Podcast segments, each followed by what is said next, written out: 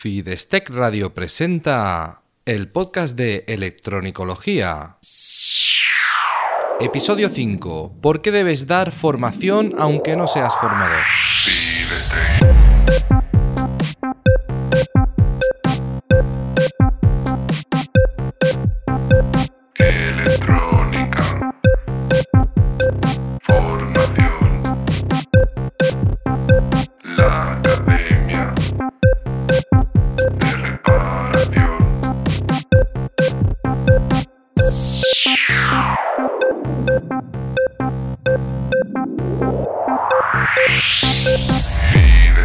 Hola, ¿qué tal? Bienvenido al podcast de Electronicología, el programa de Fidestec Radio donde hablamos sobre reparación electrónica, organización del trabajo, diagnóstico e investigación de causas de averías y en general todo lo que tenga que ver con la parte práctica de la electrónica desde el punto de vista de la reparación. Soy Eugenio Nieto y desde Fidestec tengo la intención de ayudarte a mejorar como técnico de reparación para que no te conformes con hacer que algo vuelva a funcionar, sino que además seas capaz de analizar, reparar y prevenir futuras averías para convertirte en el profesional que todos buscan. En el programa de hoy te voy a hablar de que dar formación te ayuda a aprender, básicamente, también de cómo te sirve esto aunque no seas formador, y de que ocultar tu conocimiento es negativo para ti. Todo esto te lo voy a desarrollar, pero antes déjame recordarte que en Fidestec puedes encontrar información, formación y recursos para mejorar como técnico de reparación. Visita la academia en fidestec.com y descubre todo lo que hay para ti. Además, te recuerdo que estos días estoy preparando los últimos detalles para abrir el Club de Electronicología, donde encontrarás cursos nuevos cada mes sobre reparación electrónica con mi acompañamiento y el de tus compañeros. Para empezar, vamos a definir qué es dar o impartir formación, porque no se trata de, de irte a una escuela a dar clases o a una universidad. Para mí la formación no es solo ponerse a dar clases dentro de un aula con un montón de alumnos delante que te están escuchando y están tomando apuntes. Para mí no es eso. O bueno, sí que lo es, pero no se limita a eso. También dar formación puede ser tan simple como ayudar a un compañero más nuevo que nosotros, alguien que ha entrado, estamos por ejemplo en una empresa trabajando, entra un compañero nuevo y nosotros le vamos enseñando cómo funciona el trabajo, los detalles del funcionamiento de, de nuestro taller, nuestra forma de trabajar, etc.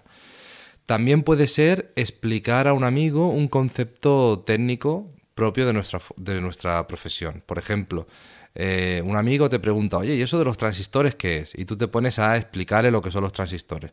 Pues ya le estás dando una formación. ¿Vale? A los efectos de lo que te quiero explicar hoy, eso ya es suficiente. No se trata de dedicarte a, a ser profesor o lo que sea, ¿vale? Si te gusta bien, pero, pero no es necesario. Hay muchas formas de dar formación. Son un poco trapalenguas. Pero básicamente se trata de intercambiar o compartir nuestro conocimiento. Esa es la clave. Eso es, eh, si estamos compartiendo conocimiento o estamos transmitiendo conocimiento, ya estamos dando formación. Ya digo, a los efectos de lo que te quiero explicar hoy. ¿Por qué es bueno dar formación? Pues dar formación nos ayuda a ordenar nuestros conocimientos, a, a desfragmentar el cerebro. ¿Por qué? Porque en el día a día nos enfrentamos a, a retos y a veces nos damos cuenta de que debemos investigar o formarnos sobre, sobre algo que no hemos resuelto de la forma que nos gustaría, pero como el problema ya ha quedado resuelto, si era un equipo averiado ha quedado funcionando, pues seguimos con otra cosa, tenemos mucho trabajo y esperamos eh, tener más tiempo para investigar eso que hemos pensado. Pero a veces eso nunca sucede, a veces nunca llega ese momento, no llegamos a investigar y al final es algo que se queda ahí. Entonces si nos encontramos otra avería, probablemente apagaremos el fuego de la misma forma, pero no sabremos realmente lo que hemos hecho, cómo funciona lo que hemos tocado, etcétera. Mientras que al formar a otras personas nos vemos obligados a hacer esa, esa investigación pendiente, porque como tenemos que explicarlo a otra persona, nos quedamos ahí como que tenemos un conocimiento cojo que no sabemos muy bien cómo funciona y entonces debemos eh, documentarnos o investigar o formarnos o lo que sea. El resultado es que estamos aprendiendo aunque no seamos conscientes. Esa necesidad de pararnos, de investigar, de reordenar y todo eso hace que estemos aprendiendo. Y otras veces ocurre que hemos aprendido algo mm, en la escuela o cuando nos hemos formado de forma poco eficaz. Por ejemplo, eh, en electrónica mucho conocimiento se explica a base de matemáticas. Entonces, aunque lo entendamos y nos sirva para trabajar, puede ser que no lleguemos a comprender la parte física, que nos hayamos quedado un poco en la, en la parte teórica matemática y resolvamos todo con, con matemáticas y con cálculos sin saber muy bien lo que estamos haciendo ni lo, ni lo que hace la corriente. Por ejemplo, cuando estamos haciendo una ley de Ohm, por poner un ejemplo simple, no entendemos la diferencia entre la tensión y la corriente. Simplemente sabemos que la corriente sube partido por R, pero no sabemos realmente qué proporción hay, qué, qué hacen los electrones, cómo los electrones empujan eh, con una fuerza proporcional a la, a la tensión, que la corriente se corresponda al, al caudal de electrones, etcétera. Entonces, eh, a veces es necesario, cuando tenemos que enseñar a otra persona, es necesario que eh, hagamos todo este proceso de formarnos y de entender bien cómo funciona. Es decir, que al tener que explicarlo a otra persona ya no basta con entenderlo nosotros, sino que tenemos que buscar la forma de poder explicar y transmitir eso. Y eso hace que debamos reordenarlo todo y aclarárnoslo todo muy bien. Sobre todo es muy útil cuando alguien nos pregunta el por qué. Cuando estamos explicando algo a alguien y nos preguntan, ¿y esto por qué es? Y a veces nos quedamos y decimos, hombre, porque V es igual a I por R. Dice, vale, pero ¿por qué? Pues porque V es igual a I por R, porque lo dijo un señor que se llamaba Ohm. Entonces eso no, no es suficiente y a veces el hecho de que una persona no lo acabe de entender nos, nos presiona un poco para que nosotros mismos nos motivemos para dar esa vuelta de tuerca y, ese, y profundizar eso. También cuando la persona no lo acaba de entender y se lo tenemos que explicar desde otro punto de vista, explicárselo de dos o tres formas distintas hasta que lo entiende. Y al explicarlo de esas dos o tres formas distintas, a lo mejor nosotros mismos acabamos de entender algo que realmente habíamos memorizado pero no teníamos claro. Negarte a formar te perjudica aunque no lo parezca. Esto dicho así de tajante eh, queda un poco incluso feo, pero bueno, te lo, voy a, te lo voy a explicar un poquito mejor. Yo no conozco a muchas personas que se nieguen a compartir su conocimiento. De hecho, no me he encontrado nunca la situación esa. Sí que he visto a alguien decir, bueno, pues si quiere aprender que estudie y tal, pero no el hecho de decir, no, esto no te lo enseño. Mm, eso no me lo he encontrado así tan directo. Pero por lo que me cuentan muchas personas, este tipo de gente existe y abunda más de lo que parece. Es normal tener miedo a compartir el conocimiento, porque nos da la sensación de que cualquiera pueda arrebatarnos el puesto y perdemos nuestra ventaja competitiva. Si este miedo está realmente fundado, porque tu sector es muy pequeño y la competencia es muy grande, quizás debas pensar en reconducir tu carrera. Digo quizás, ¿eh? no, no siempre porque en estos casos podría ser que estés en un sector en decadencia y el riesgo no está solo en que otra persona te quite el puesto, sino que es posible que cada vez tengas menos trabajo o de peor calidad o peor pagado simplemente porque el sector se está agotando.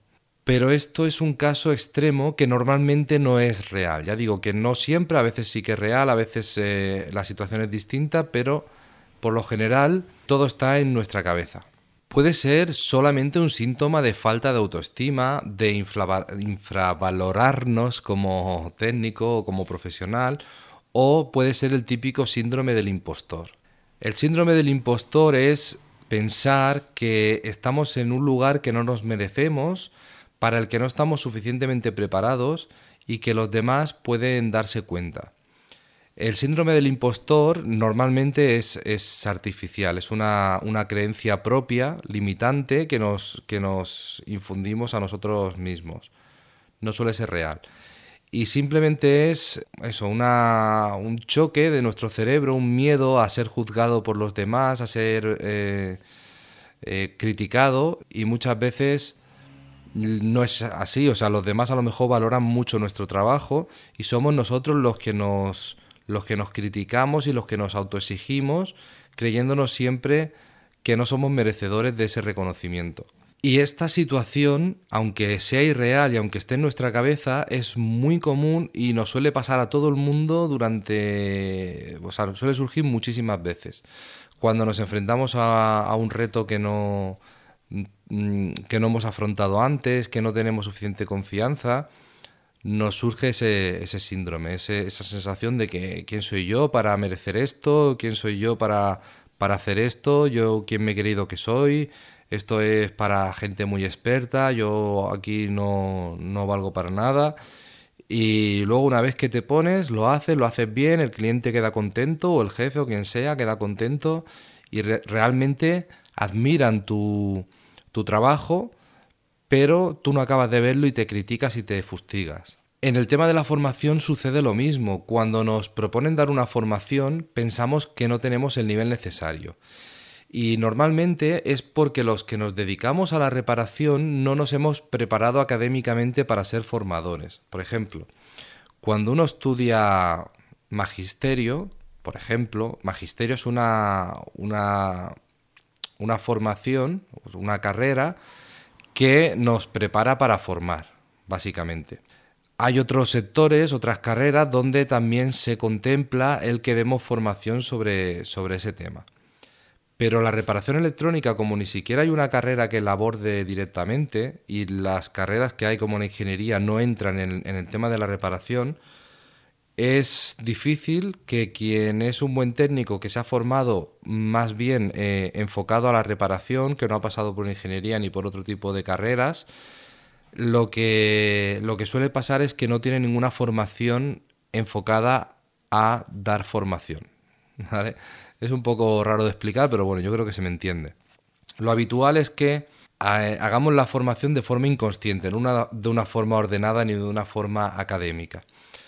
Puede que estemos en una empresa, entre un nuevo trabajador al que tenemos que ayudar y eh, en este caso no importa si nuestro nivel o nuestro conocimiento, nuestra experiencia es muy bajo, porque la otra persona seguramente entre con un nivel inferior. Incluso aunque esa persona tenga más estudios que nosotros o domine más un tema que nosotros, nosotros tenemos cierto, cierto conocimiento que eh, puede ser solamente en el sentido de conocer bien la empresa o el día a día de nuestro puesto de trabajo. No tiene por qué ser que nosotros sepamos mucho más que él de todo. Entonces, nosotros podemos ayudar a esa persona con nuestro conocimiento, aunque esa persona técnicamente tenga aparentemente un conocimiento mayor que nosotros. Siempre, o sea, nadie lo sabe todo, entonces eh, ni nadie tiene, una persona no tiene nunca el mismo conocimiento que otra. Suelen complementarse y si intercambian conocimiento, descubrirán que las dos personas aprenden mutuamente. Si nosotros ayudamos a otra persona, esa persona se sentirá agradecida, subconscientemente. Es decir, aunque no nos lo diga, esa persona, eh, el cerebro, nuestra formación, nuestra educación, nuestra cultura nos, nos, nos han inducido eso. Los psicólogos le llaman sentido de re- reciprocidad o algo parecido, ¿no? O sentimiento de reciprocidad o algo así, ¿vale? Que es como que cuando alguien nos ofrece un conocimiento o algo, aunque sea intangible, aunque no nos hayan dado nada que podamos tocar, nos sentimos en deuda, nos sentimos con esa necesidad de devolverle el favor, de devolverle eh, ese, ese valor que nos han dado. Además, poco a poco, cuando la gente ve que le compartimos nuestro conocimiento, que le explicamos cómo funcionan las cosas, le, le- compartimos esa, esa formación, esa información que tenemos, eh, los demás acaban viéndonos como un experto, nos acaban reconociendo como una persona que conoce muy bien ese tema. Porque realmente estamos demostrando nuestro conocimiento. Cuando lo transmitimos lo estamos demostrando. Si yo te explico algo, te estoy demostrando que yo sé de lo que hablo, que antes yo he aprendido eso, que no me lo estoy inventando. Bueno, en algunos casos hay gente que se queda con la duda, que piensa, bueno, no sé si me lo dices porque lo sabes o porque te lo inventas. Pero básicamente, si te lo inventas, al final eh, te descubrirán rápido. Además de transmitir nuestro conocimiento, estamos demostrando una buena actitud. El hecho de compartir la, información eh, nos hace mostrarnos como una persona generosa. Y ahora viene el lado contrario, es decir, si, si nos negamos a ayudar a los demás, si ocultamos nuestro conocimiento, podemos transmitir mensajes muy negativos. Incluso no solo eh, parecerá que, tenga, que tenemos mal carácter, sino que además pueden pensar que simplemente no sabemos lo que hacemos. Es decir, que, estamos ahí eh, haciendo nuestro trabajo, como se dice, a salto de mata, que vamos apagando fuegos y al final lo resolvemos, pero no llegan a ver realmente el conocimiento que tenemos. Y esto pasa, cuanto menos sabe la persona a la que le explicamos, eh, menos conocimiento tiene de nuestro trabajo, más importante es explicar las cosas. ¿Por qué? Porque eh, la reparación, para quien no tiene eh, idea del conocimiento y de la cantidad de horas y de, y de esfuerzos que hemos dedicado a aprender a, a ser eficaces reparando, esas personas eh, pueden pensar que un técnico llega con su varita mágica, que cambia un tornillo y la máquina empieza a funcionar y todo es así de sencillo. Y que lo que ha hecho lo podría hacer cualquiera no sabe realmente el conocimiento que hay detrás y, la experiencia y formación que necesita esa persona. Entonces pueden pensar que nos defendemos en nuestro trabajo, pero que tampoco es que sepamos demasiado y que incluso pueden llegar a pensar que realmente no estamos preparados para nuestro trabajo. Sobre todo si nos preguntan y nos negamos a responder o, surgimos con evasivas y la persona se da cuenta de que realmente no queremos compartir nuestro conocimiento, que lo estamos guardando para nosotros, pueden pensar que sabemos hacer cuatro cositas, que con eso nos defendemos y que cualquiera que llegue nos va a quitar el puesto porque no tenemos ni idea. Y también puede pensar que solo intentamos ocultarlo cuando decimos que no queremos compartir conocimiento, lo que intentamos es, lo que intentamos es protegernos para que no nos descubran y no se den cuenta de que realmente no tenemos ni idea. Este tema tiene muchos matices, ¿vale? No, no, digo que siempre sea todo tal y como yo lo digo, simplemente es una reflexión y podríamos debatir durante horas. Y cada persona, dependiendo de su situación personal y de su entorno, puede tener puntos de vista distintos. Es decir, que aquí no todo es blanco ni negro, simplemente lo que, lo que quiero destacar de todo lo que te he contado, es que si buscas la forma de compartir tu conocimiento, descubrirás que mejoras y aprendes. Es decir, simplemente por el hecho de explicarlo, tu cerebro va a reordenar información y tú vas a, a, tener más capacidad de enfrentarte a nuevos retos. Vas a mejorar. Solamente con ese hecho. Es algo sorprendente. Y luego también te quiero decir que hay muchos caminos y formas de hacerlo, es decir, no solamente tienes que, ponerte delante de una persona y darle un curso. Si no tienes a nadie a quien formar, simplemente puedes explicarle a tus amigos lo que sabes. Puede parecer muy friki, pero, pero puedes hacerlo. En vez de hablar de fútbol o de otros temas intrascendentes, pues cuando alguien te comenta cualquier cosa que tú tienes cierto conocimiento sobre ese tema, pues le puedes explicar cómo funciona algo, por ejemplo. Mm, estás en un bar tomando algo y alguien te dice, qué maravilla eso, cómo funciona, o las luces LED y tal. Pues tú puedes empezar a explicarle cómo funciona el tema de las luces LED a nivel electrónico, lo que sea. Ya depende un poco de tu sector y del nivel también de conocimiento de esa persona. Tampoco le vas a hablar que, esa persona parezca que hablas en chino y al final desconecte y se ponga a ver el fútbol, ¿vale? También tienes otras soluciones gracias a, Internet y a, las comunicaciones que tenemos hoy en día. Puedes, por ejemplo, escribir un blog o puedes mostrar tus habilidades en un canal de YouTube o simplemente participar en un grupo privado, un grupo cerrado de mastermind donde intercambiar conocimientos e ideas. No hace falta que lo publiques ni que, ni que todo el mundo pueda acceder. Ya depende de lo que tú, lo que tú quieras. La cuestión es buscar la forma de tener que explicar, de obligarte a, explicar y así tener que ordenar lo que sabes, tu conocimiento. Y así agitas y asimilas ese conocimiento en tu propia cabeza. No sé si, me explico, pero yo creo que entiendes a lo que me refiero. ¿Cuál es mi true consejo de hoy? Pues mira, piensa en cuántas veces has dado algún tipo de formación. Ya te he explicado que formación no solamente es impartir clases, sino eh, transmitir conocimiento. Pues piensa cuando te has encontrado en esta situación. Analiza qué crees que aportaste a esa persona cada vez que hiciste un, tipo de formación de lo que hemos comentado, ¿vale? Si tú hablaste con una persona, le transmitiste un conocimiento, ¿qué crees que le aportaste? No solamente el conocimiento, sino en qué crees que esa persona eh, mejoró o en qué crees que ayudaste a esa persona gracias a eso que le, que le explicaste. ¿Por qué? Porque esto te va a ayudar a darte cuenta y a ser más consciente de el valor que aporta tu conocimiento cuando se lo transmites a los demás. Y una vez que hayas identificado esto, busca la forma de repetir, de, de poder hacer eso más a menudo, o mejor si lo adaptas para mejorar, es decir, para ese conocimiento que transmitiste de una forma, intentar transmitirlo mejor. O simplemente llegar a más gente. Es decir, ese conocimiento, mmm, lo que sea, apuntarlo en un papel y repartir ese papel, por ejemplo, o crear un blog, o, plantarte en, una, en un evento presencial.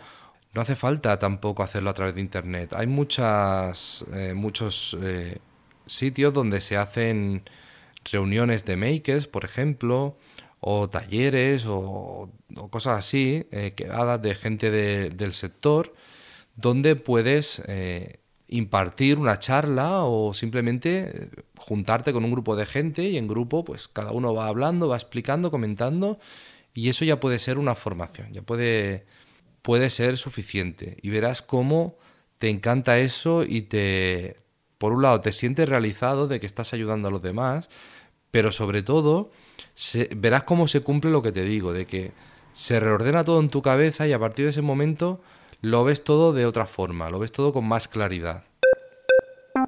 Bueno, espero eh, haberte ayudado con esta reflexión y en el próximo episodio te hablaré sobre otro tema, quizás el que tú propongas en los comentarios. Así que muchas gracias por escucharme, por dejar tu, tu, comentario con tu opinión, por dar a me gusta, por valorar con 5 estrellas en iTunes o recomendar este episodio en tus redes sociales. Cualquier ayuda es bienvenida. Gracias por inscribirte en mis cursos, adquirir mis libros, por gestionar tu taller con mi aplicación Fidesgem y gracias por ayudarme a crecer y así poder ayudar cada vez a más personas que, como tú, quieren mejorar en este apasionante mundo de la reparación electrónica, es decir, en el mundo de la electronicología. Un abrazo.